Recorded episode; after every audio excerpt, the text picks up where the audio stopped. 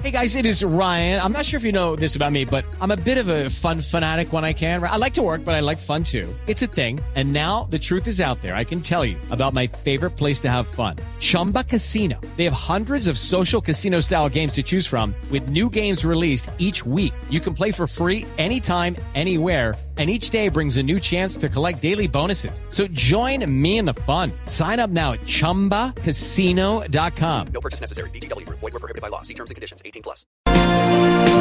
El famoso protocolo firmado por representantes del gobierno Santos con el ELN tiene la fecha 5 de abril de 2016. Es un documento de 11 puntos hecho en un computador sin ninguna clase, Luz María, sin ningún logo, sin ningún membrete, no. en papelería oficial. Con muchas firmitas a los lados para probar que todos estuvieron de acuerdo. Que yo no sé de quiénes son las firmitas. Pues. Que son de los países grandes, Néstor. Le preguntaba justamente eso ayer al doctor Frank Pearl a mediodía y decía justamente que eran los grandes. Nos acompaña en este momento el doctor Frank Pearl, que firmó este documento como jefe de la delegación, jefe del proceso de paz entre el gobierno colombiano y el ELN. Doctor Perl, buenos días. Néstor, buenos días para usted y para todos los oyentes. ¿Por qué este papel no tiene ningún logo? ¿Por qué no tiene ningún membrete, doctor Perl? Es un, es un papel en blanco porque en esas negociaciones con ese tipo de documentos no se utilizan los logos ni del gobierno ni del contraparte.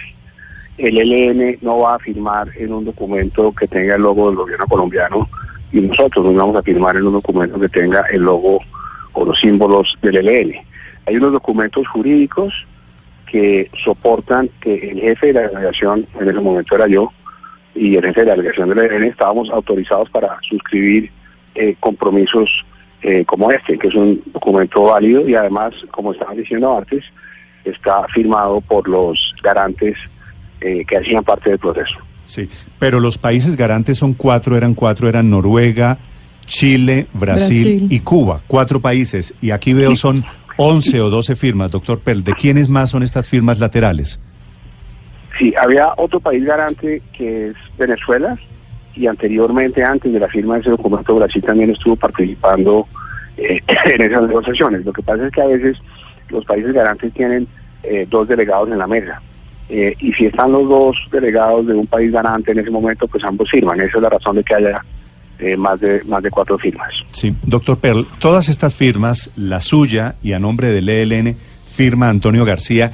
¿Qué significa ahora que estamos hablando de que el gobierno Duque dice no reconocer este documento en el sentido de que no lo compromete? Estas firmas, ¿qué compromiso generaban en ese momento? Sí, antes de entrar en eso en particular me parece importante decir lo siguiente, Néstor, todos los colombianos estamos muy dolidos con las víctimas del atentado criminal e injustificado del ELN y cada gobierno y cada jefe de Estado eh, tiene el deber y además la posibilidad de tomar las decisiones sobre los procesos de paz que considere de acuerdo a las circunstancias y al momento político. Eh, el presidente Iván Duque decidió levantar la mesa, yo creo que nosotros tenemos que apoyar al presidente Iván Duque y al gobierno en esta cruzada que han emprendido para que nosotros tengamos la certeza de que Colombia esto no vuelva a pasar. Esa es una decisión. La otra tiene que ver con si se respetan o no estos protocolos. Entonces, ¿por qué se hacen los protocolos? Porque cuando uno está tratando de sentarse a negociar con un enemigo en la misma mesa, tiene que darle unas garantías de que si las conversaciones se rompen, ellos presentan su vida y vuelven a las condiciones que tenían. Si no sería imposible sentarse en la misma mesa. Cuando uno está frente a ellos, ellos son nuestros enemigos y nosotros somos los suyos. Entonces esto lo que posibilita es que las partes se sienten con unas garantías mínimas, que además han existido por muchos años. Colombia tiene una larga historia de redacción y además de cumplimiento de protocolos. Cuando el proceso de Caracas y Tlaxcala se rompió, se aplicaron unos protocolos que se respetaron años más tarde, cuando se rompió el proceso del Caguán, se aplicaron unos protocolos y se les dio un tiempo a los miembros de las FARC eh, para que permanecieran en unas zonas antes de ser atacados. Cuando eh, se rompió el proceso con el ELN eh, en Cuba, en el gobierno del expresidente Uribe, Cuba y Venezuela aplicaron unos protocolos que le permitieron a los miembros del ELN regresar a Colombia. En este caso no tiene por qué haber una excepción por lo siguiente estos protocolos no están condicionados a la razón de la ruptura. En cualquier caso, no importa por qué sea la ruptura, deben aplicarse. Y ese es el compromiso no solamente de las partes, sino en este caso del Estado colombiano con otros estados. Sí, pero doctor Perl, por otro lado, el argumento del gobierno colombiano es ellos violaron toda clase de acuerdos, de protocolos, de principios al ordenar desde Cuba este atentado terrorista. Ese tema de que, de que no podían coger a Cuba de santuario para hacer su terrorismo, eh, ¿no cambia un poquito la ecuación frente a los protocolos?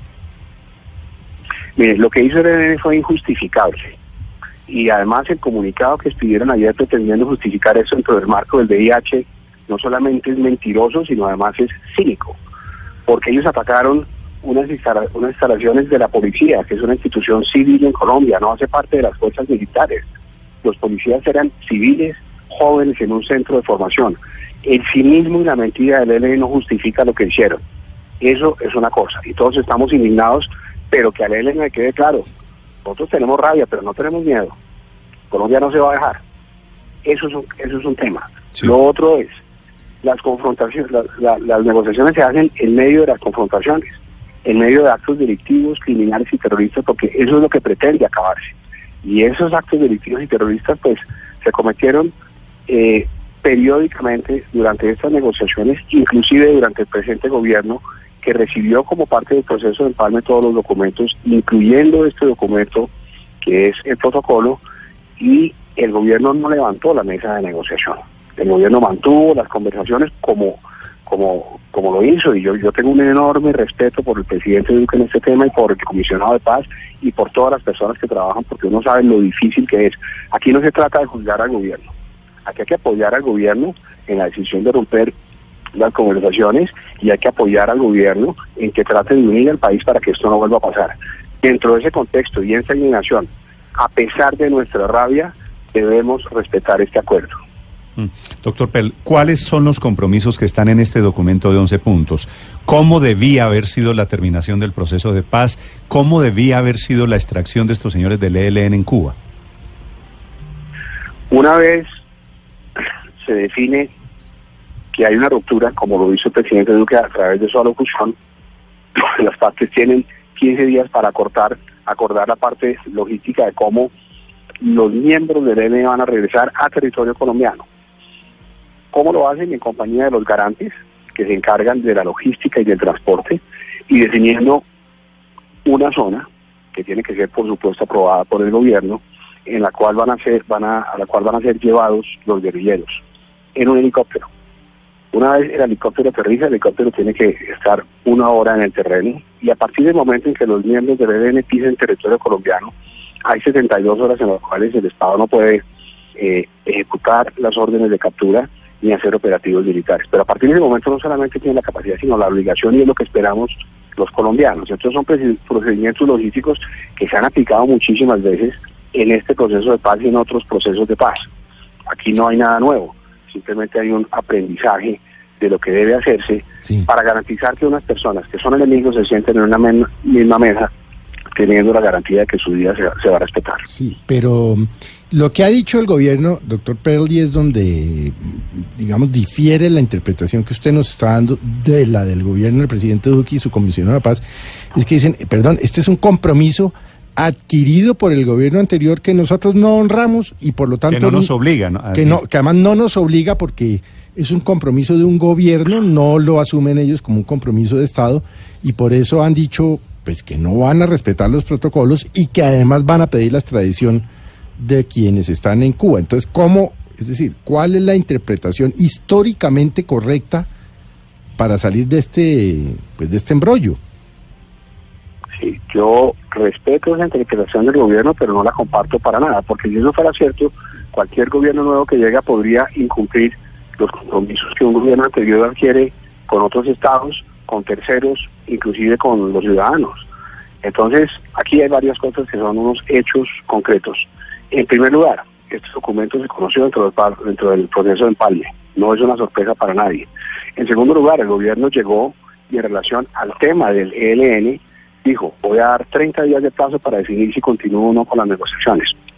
A los 30 días ni suspendió la mesa, ni envió una delegación, pero siguió hablando con los miembros del ELN y hay conversaciones, hay llamadas telefónicas, eh, hay reuniones a, a través de los países garantes. Hubo un intento para llevar la mesa a Oslo a finales del año pasado. Es muy bien, es el trabajo que tenían que hacer, ese es el trabajo eh, de las personas que buscan cerrar acuerdos de paz.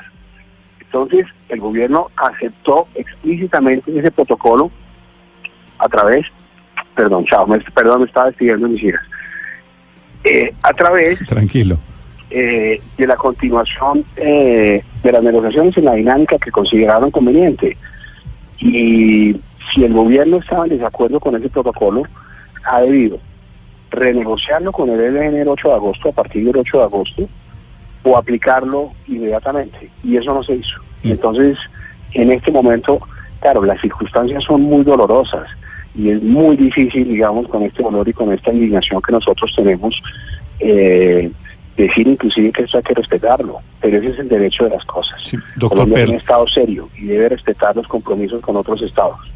¿A través de qué, de qué avión, de helicóptero, de quién se sacaría estos señores del ELN de La Habana? Los garantes se comprometen a proveer esos recursos. Digamos que en el proceso con las FARC teníamos unos protocolos de traslado eh, para, para situaciones eh, similares y hay gobiernos como por ejemplo el gobierno de Noruega que prestan los medios de transporte para, para estos casos. No era necesariamente un avión de la Fuerza Aérea Colombiana. No, no. Le, le pregunto porque parte de la caricatura que se ha hecho es, eh, habría que ponerles después del atentado terrorista, mandarles un avión de la FAC, sacarlos de Venezuela y lleva- eh, sacarlos de Cuba y llevarlos a Venezuela. Sí, no, son los países garantes eh, los que proveen la logística, los medios, los helicópteros, eh, precisamente para evitar estas cosas. Eh, doctor Per, precisamente le quería también preguntar sobre el séptimo punto de este protocolo, que dice que en la eventualidad de hacer tránsito en el territorio venezolano se contará con el acompañamiento de los representantes de los gobiernos de Venezuela hasta el aeropuerto y luego se dice que en el territorio eh, estaría bajo la responsabilidad del gobierno de dicho país. Este punto me pareció un poco sui generis y era que lo exigió el ELN, era porque de pronto el ELN podría quedarse en Venezuela. No, no, no, para nada, porque el protocolo es absolutamente claro en que eh, en que ellos tienen que retornar a Colombia. Dice para su retorno a Colombia. Venezuela se incluyó porque es el único de los países garantes que colinda con, con Colombia y porque logísticamente eh, podría ser un punto más fácil eh, para hacer una ruta que fuera más segura. Pero en la práctica eso no es Porque hacer que ellos no oficial, pueden- eso es hacer ellos- oficial la ellos protección del gobierno de Venezuela a los señores del ELN. No, Néstor, lo que pasa es que, digamos, ellos no podrían llegar aquí a un aeropuerto eh, y entrar eh, como cualquier pasajero. Ellos tendrían que, se- que llegar aquí a un punto determinado eh, de común acuerdo eh, en un helicóptero. Eh, y para que el helicóptero despegue, despegar eh, de algún aeropuerto, tiene que ser un aeropuerto seguro. Entonces, en esa eventualidad se dejó esa previsión. Y eso se hizo, digamos, además en, en casos anteriores. Repito, cuando se rompieron las negociaciones con el EDN en el gobierno del expresidente Uribe, fueron Cuba y Venezuela quienes proveyeron la logística para cumplir unos protocolos muy similares a estos. Sí, doctor Pero, ¿qué pasa con el tema de la zona de inserción? Es decir, le pregunto, voy a hacer aquí una especulación. Supongamos que el ELN pide la región del norte de Santander, cerca del Catatumbo, porque es su área de influencia y porque además está cerca de Venezuela. ¿Qué pasa si el gobierno no aprueba, no está de acuerdo y dice no, ahí no? No se hace. Es que aquí no puede haber nada que se haga que el gobierno colombiano no puede, porque cuando uno mira eh, con cuidado el protocolo, lo que se da cuenta es que el gobierno colombiano tiene poder de veto sobre cualquier cosa que se haga. Eh, y esas son decisiones que son decisiones del jefe de Estado eh, y de las y de las fuerzas militares. En esas decisiones, por ejemplo, los negociadores normalmente pues no intervienen porque son temas de seguridad nacional. ¿Dónde dice aquí que el gobierno colombiano tiene poder de veto? eh, porque el, si- si el gobierno colombiano tiene que aprobar la zona a la cual eh, llegarían eh, los miembros del ELN. No dice las coordenadas del cuadrante de las áreas serán entregadas por el ELN a los países garantes. Sí, pero pero entonces, perdón un minuto, y miro el... Es Mire, más- mire el punto 5. Y en el punto 11 dice cualquier duda se resolverá de común acuerdo en el espíritu de garantizar la seguridad de la delegación del ELN, es decir, ta- se le da es más bien la... la- Sí, es la- decir, aquí, es decir, aquí tiene que haber un acuerdo entre las partes. Entonces, si el ELN dice yo quiero las zonas Catatumbo y el gobierno no lo quiere, pues el gobierno no va a, a permitirle a los países garantes y al ELN que ejecuten este protocolo, porque tiene que haber un acuerdo entre las partes. Entonces, el ELN propone y el gobierno decide si lo acepta o no. Esa es como funciona la mecánica de la cosa. Y el gobierno puede aceptar 100 propuestas hasta que llegan a una propuesta que es aceptable por el gobierno. Sí. Doctor eh, Perl, una pregunta final. El gobierno, entre otras cosas, la gran sugerencia o la gran conclusión de todo esto es que no acata este protocolo, que no lo cumple, porque este protocolo fue demasiado generoso con los señores del ELN. ¿Usted cree, cuál es su respuesta? ¿Usted cree que esto fue ceder demasiado en ese momento, en el 2016? Yo creo que no, yo creo que es un protocolo razonable, eh, es un protocolo que es bastante similar a algunos de los que han sido ejecutados en el pasado, Eh, es un protocolo donde ¿Es un protocolo donde? Es un protocolo, doctor, doctor Perl. No. Frank Perl fue comisionado de paz en este tema, negociador con el ELN, es el hombre que firma el protocolo y es la explicación que tienen o por qué sugieren ellos debe cumplirse la aplicación de este protocolo, inclusive le quería, en este momento le que está el quería proceso de preguntar al doctor.